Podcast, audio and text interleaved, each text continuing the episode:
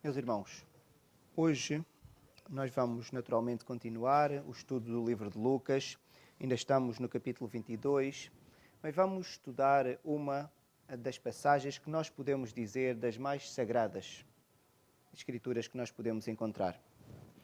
Normalmente faz-se uma introdução para aquilo que, que, se vai dizer, a leitura que vamos fazer, mas nós não vamos fazer aqui mais introdução a não ser lermos diretamente a passagem para depois podermos meditar sobre ela pela força da passagem, eu acho que ela merece logo uma leitura para nós depois podermos então começarmos a interpretar e perceber aquilo que ela tem para nos ensinar hoje. Então eu pedi aos irmãos que pudessem abrir as vossas Bíblias no livro de Lucas, no capítulo 22. E nós vamos ler dos versículos 39 até o 46. Estou a fazer aqui uma chamada de atenção, meus irmãos, onde encontrar na projeção que ali está ou nas vossas Bíblias, alguns dos versículos aparecem entre parênteses retos e nós destacamos ali com uma cor diferente. Isto acontece porquê? Porque em alguns manuscritos esta parte que está entre parênteses retos não consta, o que significa que fica sempre aqui a dúvida se de facto esta parte estava ou não nos manuscritos originais. Nós não vamos conseguir nunca responder a esta questão, principalmente este caso em particular, mas não é importante, mesmo que nós retiremos esta parte que está cinzenta ou que os irmãos têm na Bíblia em parênteses retos, a força do texto bíblico não vai ser beliscada em nada. Pelo que nós vamos ler o que está em parênteses retos, mas mesmo que não o fizéssemos, não alteraria em nada o significado e a força do texto que nós vamos estudar hoje. A palavra do Senhor diz o seguinte: E saindo, foi como de costume para o Monte das Oliveiras e os discípulos o acompanharam. Chegando ao lugar escolhido, Jesus lhes disse: Orai, para que não entreis em tentação. Ele, por sua vez, se afastou cerca de um tiro de pedra e, de joelhos, orava, dizendo: Pai, se queres, passa de mim este cálice. Contudo, não se faça a minha vontade, e sim a tua. Então lhe apareceu um anjo do céu que o confortava estando em agonia, orava mais intensamente. E aconteceu que o seu suor se tornou como gotas de sangue caindo sobre a terra. Levantando-se da oração, foi ter com os discípulos e os achou dormindo de tristeza e disse-lhes: Por que estáis dormindo? Levantai-vos e orai para que não entreis em tentação. É sempre importante nós começarmos pelo contexto. E o contexto desta passagem, assim como dos versículos anteriores que nós temos vindo a estudar, é muito simples. O Senhor Jesus Cristo tinha tido a última refeição com os seus discípulos. Eram 13 homens que estavam ali num momento de grande intimidade, porque ele sabia que era a última refeição que iria ter com eles. Ele disse isso várias vezes, mas eles não conseguiam compreender o significado das palavras do Senhor Jesus Cristo. Mas ele estava precisamente a dizer que era a última vez que eles iriam estar juntos daquela forma, em grande intimidade. Então, porque ele iria passar por uma grande provação e ele sabia disso, então ele tirou tempo para orar. Foi interceder pela sua situação e por aquilo que ele iria passar. Com isso aprendemos logo a importância da oração. A oração é aquilo que consola, que, que nos conforta na hora da aflição. E o Senhor Jesus Cristo estava a entrar na hora da aflição. Por isso é que nós temos estas palavras com com esta força, meus irmãos. Então o que ele faz? Ele sai do sítio onde eles estavam a ter a refeição e vai um pouco mais para dentro do Monte das Oliveiras e ele leva os seus onze discípulos, porque um deles já se tinha retirado, que era Judas. Então ele agora sai. Este texto em Lucas não descreve bem a passagem, mas nós, quando vamos a ler os outros evangelhos, conseguimos perceber melhor a narrativa. Então ele sai com os onze, os onze são convidados para orar Chega a determinada altura, o Senhor Jesus Cristo deixa oito e leva três consigo: Pedro, João e Tiago. E depois, mesmo levando estes três, que fazem parte do seu grupo mais chegado, a determinada altura, o Senhor Jesus Cristo ainda deixa estes três e afasta cerca de 20, 30 metros de distância, aquilo que a Bíblia nos apresenta como a distância de um tiro de pedra. Então, os irmãos conseguem ver que temos aqui três grupos: um constituído por oito pessoas, outro um bocadinho mais distante por três pessoas e o Senhor Jesus Cristo sozinho vai agora orar.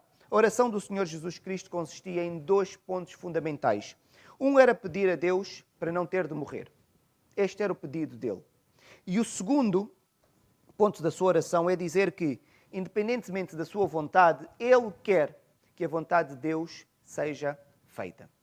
No entanto, meus irmãos, o que nós temos aqui, nós podemos entender como as palavras mais tristes da vida do Senhor Jesus Cristo.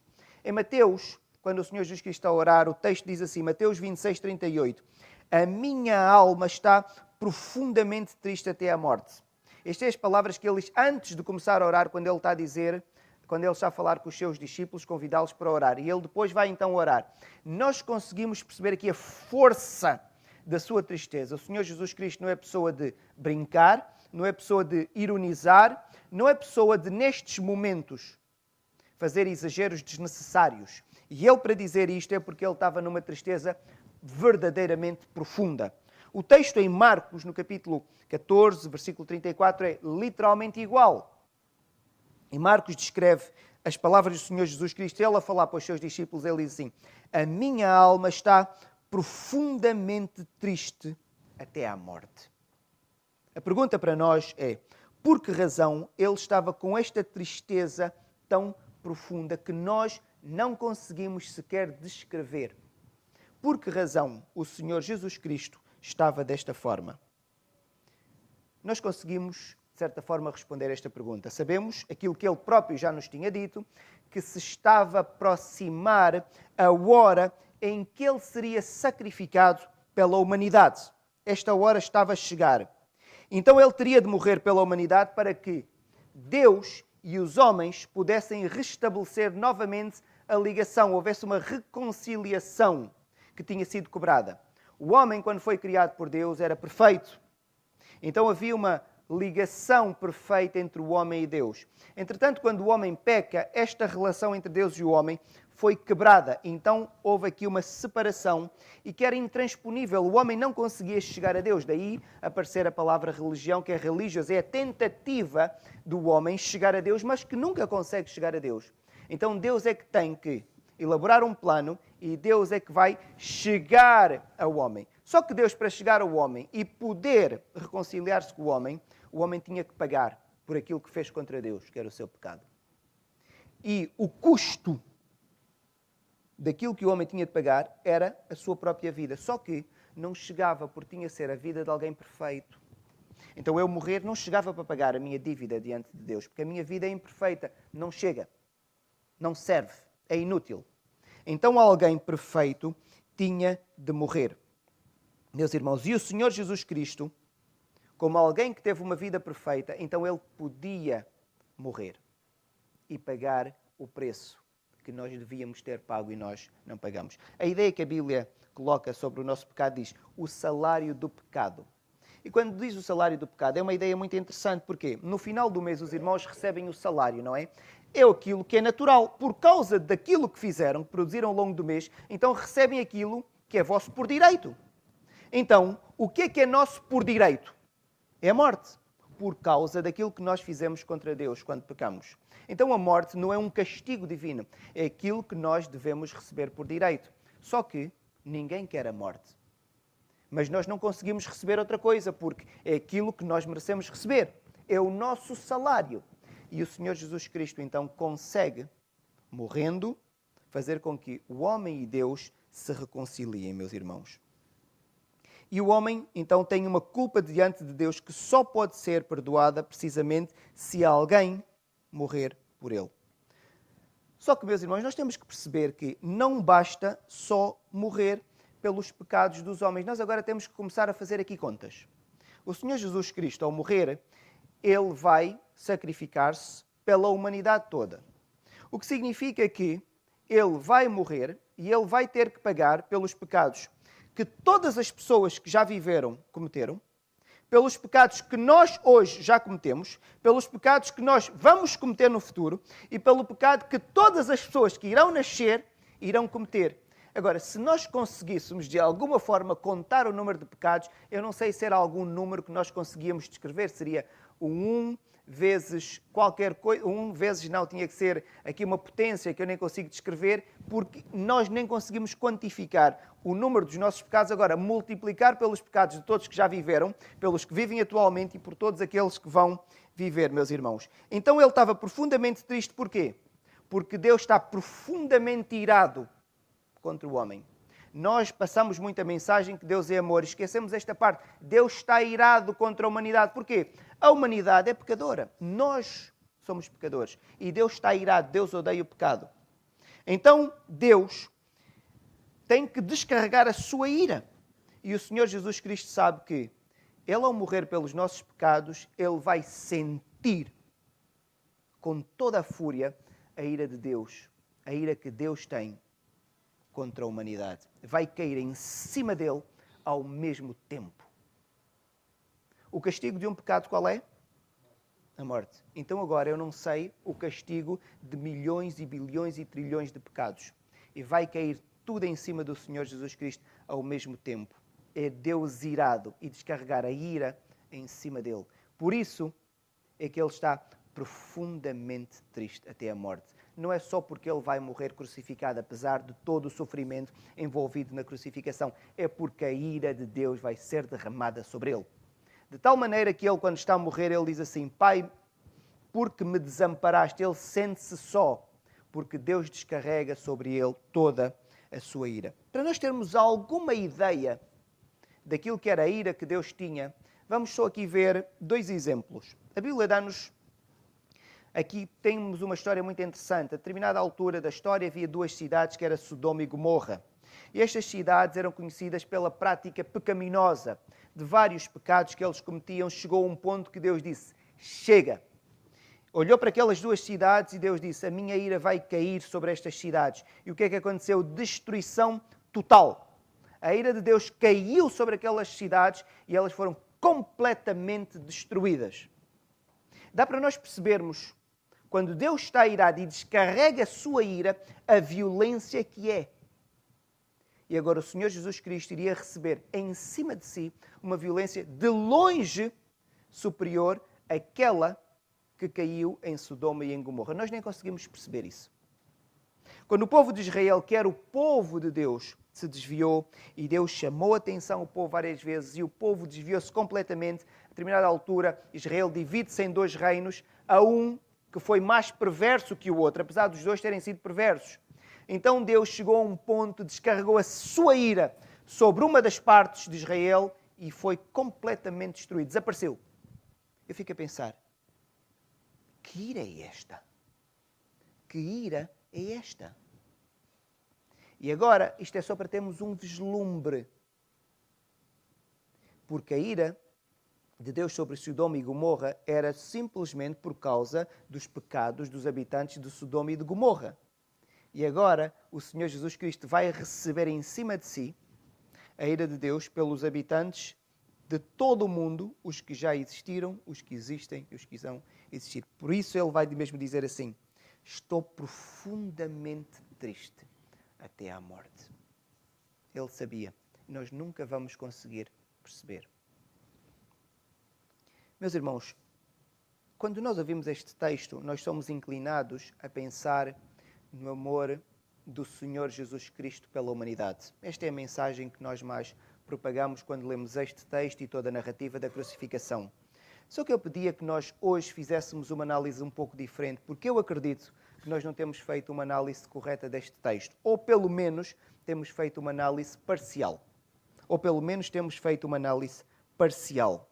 E eu acho que este texto mostra mais da relação amorosa entre o Senhor Jesus Cristo e Deus do que a relação amorosa de Deus para com a humanidade apesar de não termos dúvidas do amor que Deus e o Senhor Jesus Cristo têm pela humanidade. Mas esta passagem, por causa disto que nós escrevemos anteriormente, mostra mais e tem mais a ensinar-nos sobre a maneira como se deve amar a Deus.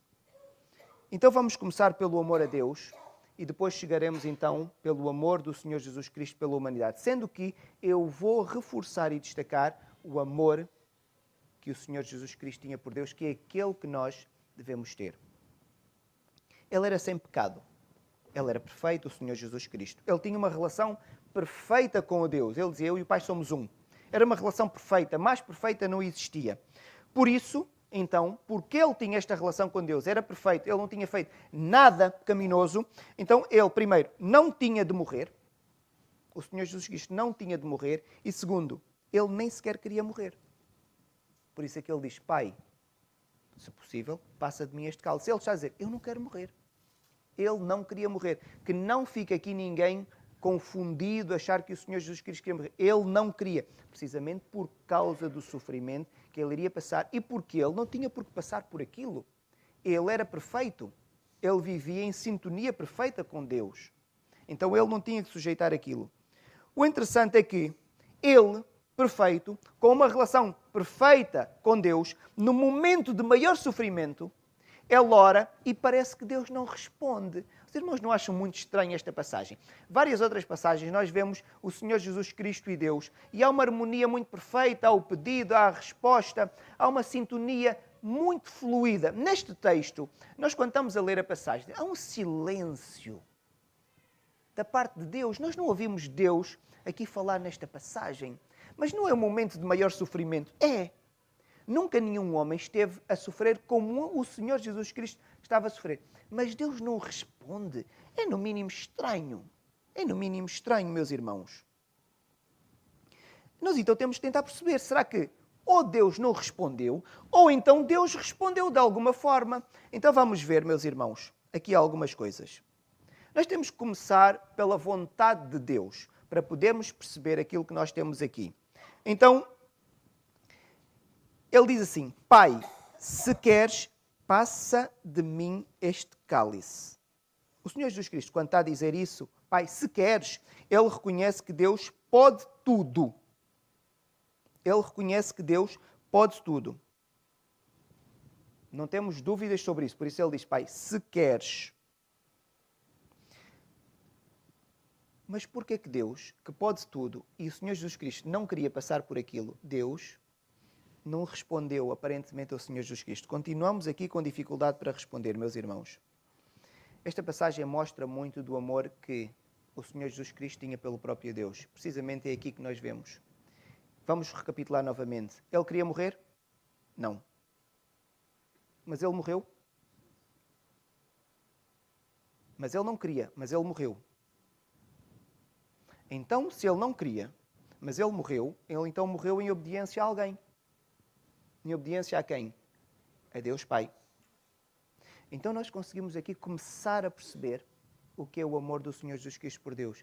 Mesmo não querendo, mesmo não querendo, porque ele amava a Deus, ele disse: Eu morro. Mas porquê? Eu não quero, mas porque Deus quer. Porque Deus quer. Porque o Senhor Jesus Cristo sabia exatamente qual era a vontade de Deus. Ezequiel 18:32 diz assim: Porque não tenho prazer na morte do que morre, diz o Senhor Deus. Convertei-vos, pois, e vivei. Deus tem prazer na morte de alguém? Na morte espiritual de alguém? Não. Qual é a única maneira de alguém não morrer espiritualmente? Aceitando o sacrifício remidor do Senhor Jesus Cristo. 1 Timóteo 2, 3 e 4 diz assim: Porque isto é bom e agradável diante de Deus, nosso Salvador que quer que todos os homens se salvem e venham ao conhecimento da verdade. Então, qual é a vontade de Deus muito clara na Bíblia? É que todos os homens se salvem. Como é que os homens podem ser salvos? Porque os homens agora estão afastados de Deus. Os homens só conseguem ser salvos se o Senhor Jesus Cristo morrer. Então, o Senhor Jesus Cristo não quer morrer, mas ele sabe, ele sabe, espera. Deus Pai quer que todos se salvem. Mas para todos se salvarem, eu tenho que me sujeitar ao maior sacrifício que alguém já sujeitou na humanidade. O que é que eu faço? Escolho o meu conforto ou escolho aquilo que Deus quer, mesmo que eu não queira. Estão a perceber a lógica, meus irmãos?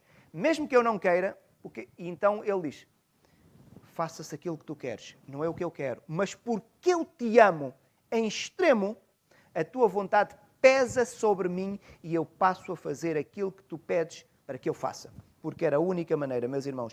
Então, diante desta passagem, nós ficamos com a certeza absoluta de que o Senhor Jesus Cristo amava a Deus mais do que todas as coisas, mais do que a sua própria vontade, ao ponto de ele não querer morrer por causa do sofrimento associado à sua morte, mas ele diz assim: Mas porque tu queres, eu morro.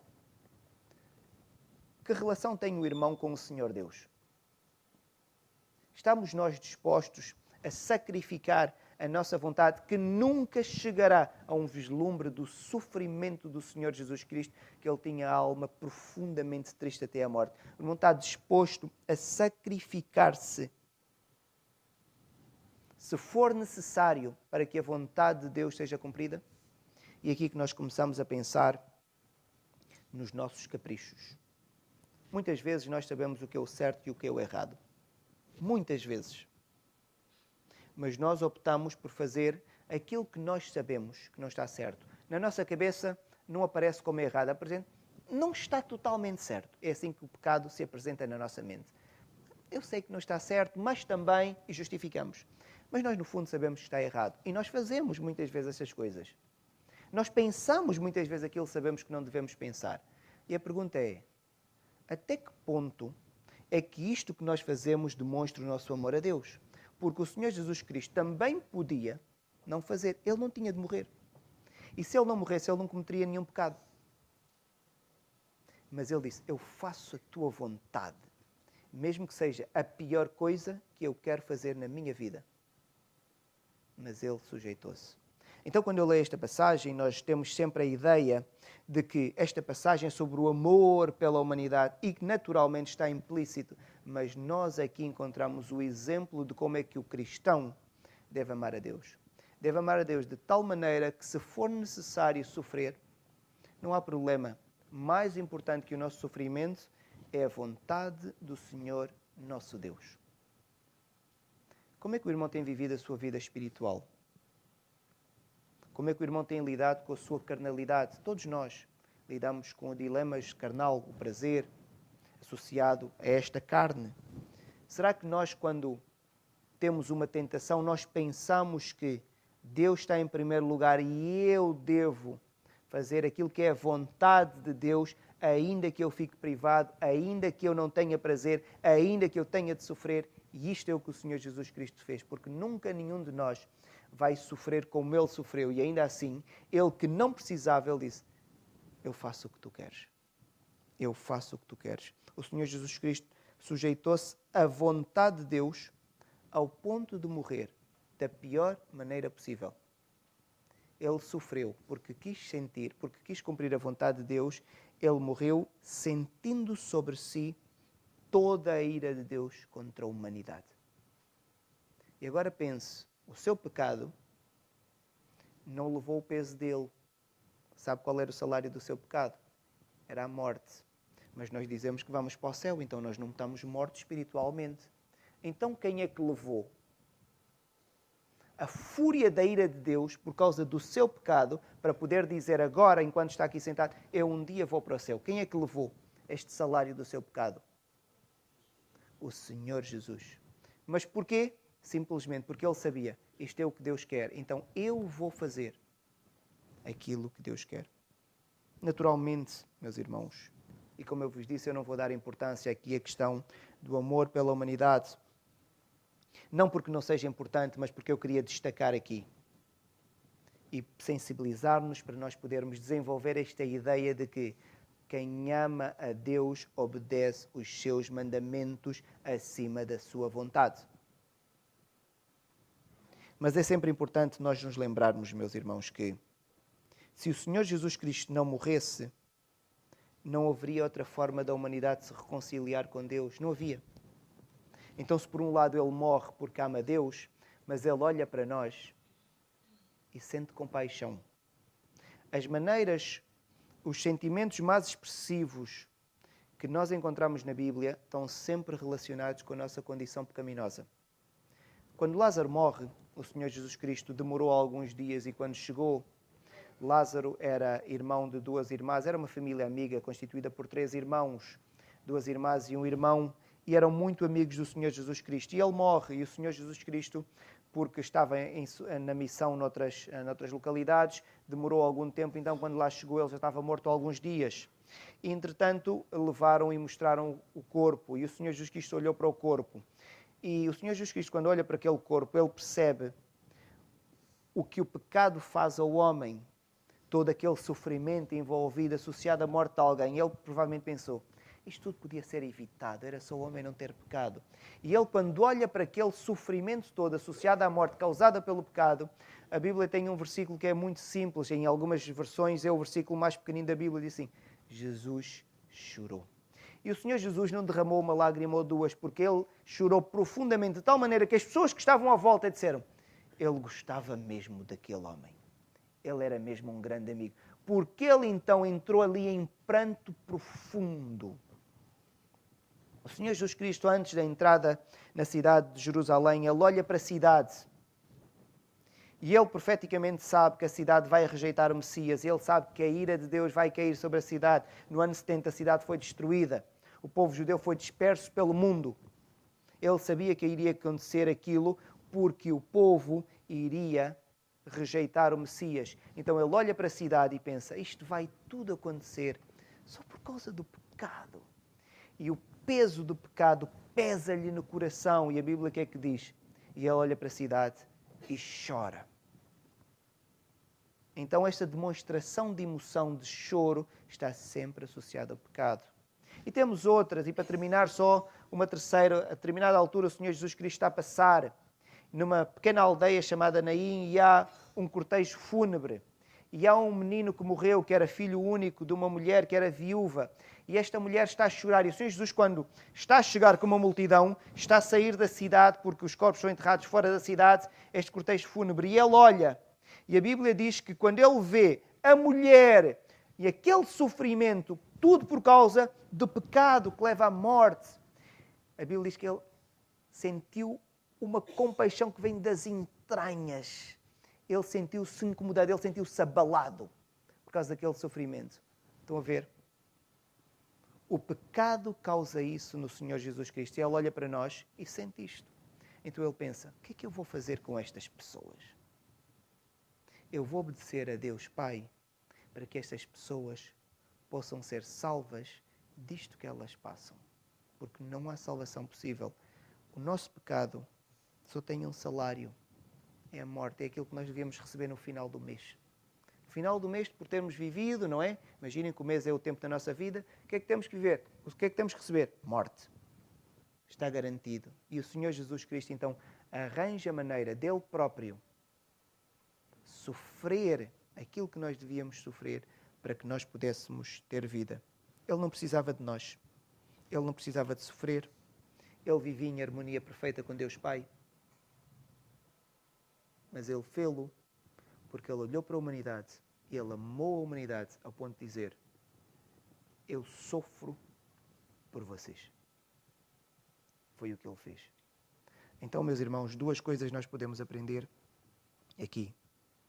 De facto, o Senhor Jesus Cristo amava Deus acima de todas as coisas, ao ponto de estar disposto a sofrer o sofrimento mais extremo que já alguém sofreu, porque ama Deus. E segundo, porque Ele nos ama ele aceitou sofrer em extremo como ele sofreu. Se pudéssemos resumir, iríamos dizer que Deus está irado com a humanidade. Se os homens não se arrependerem, meus irmãos, a Bíblia é muito clara. Se os homens não se arrependerem, vão sofrer um dia a ira violenta de Deus e vão permanecer sob sofrimento para o resto das suas vidas e a Bíblia descreve o resto das suas vidas como eternidade. É um sofrimento que começa e não acaba e que dura para sempre. Então pense bem sobre isso. O nosso pecado entristece profundamente o Senhor Jesus Cristo, de tal maneira que Ele viveu entre nós e é muito interessante. Nós não encontramos uma expressão de riso ou de sorriso na Bíblia do Senhor Jesus Cristo. Eu fico a pensar, ele olhava para nós, ele ia rir do quê? Ele só sentia vontade de chorar cada vez que ele olhava para, olhava para nós. É só choro que eu posso ter por estas pessoas, pela condição em que elas estão.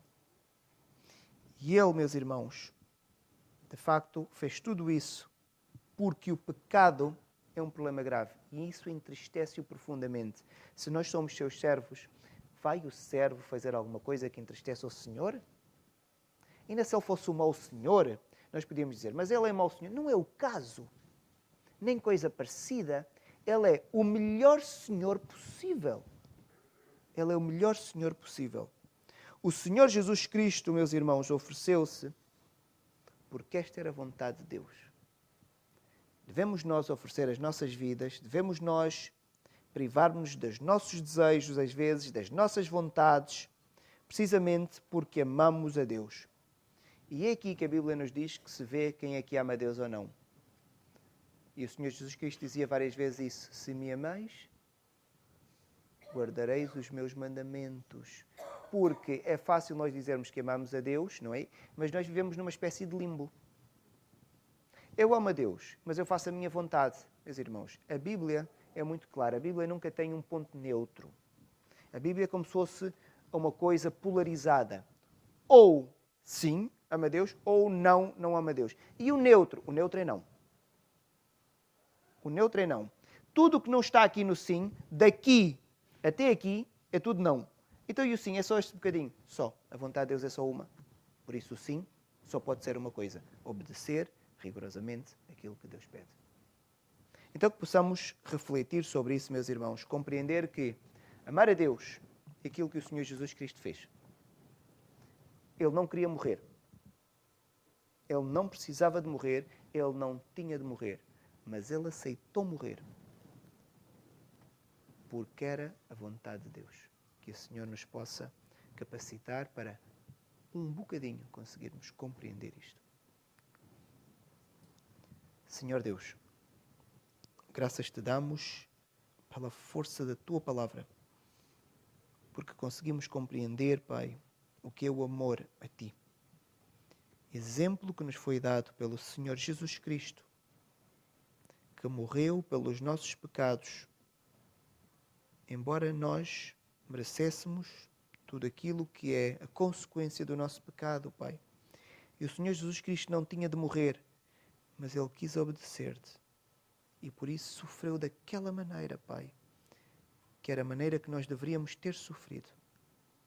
Tem compaixão de nós, Pai perdoa os nossos pecados e ajuda-nos a não pecarmos para não te ofendermos, Pai, para não te entristecermos.